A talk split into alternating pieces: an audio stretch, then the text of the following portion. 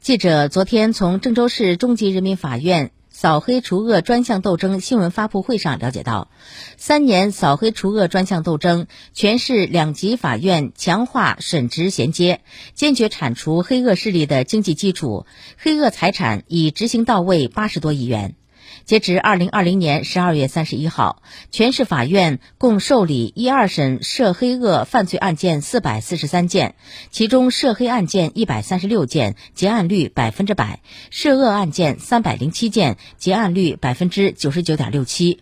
在专项斗争中，四十七名黑社会性质组织犯罪的首要分子被判处没收个人全部财产。涉黑涉恶财产刑案件一百九十四件中，被移送执行标的的财产达到八十二点三八亿元，执行到位金额八十多亿元。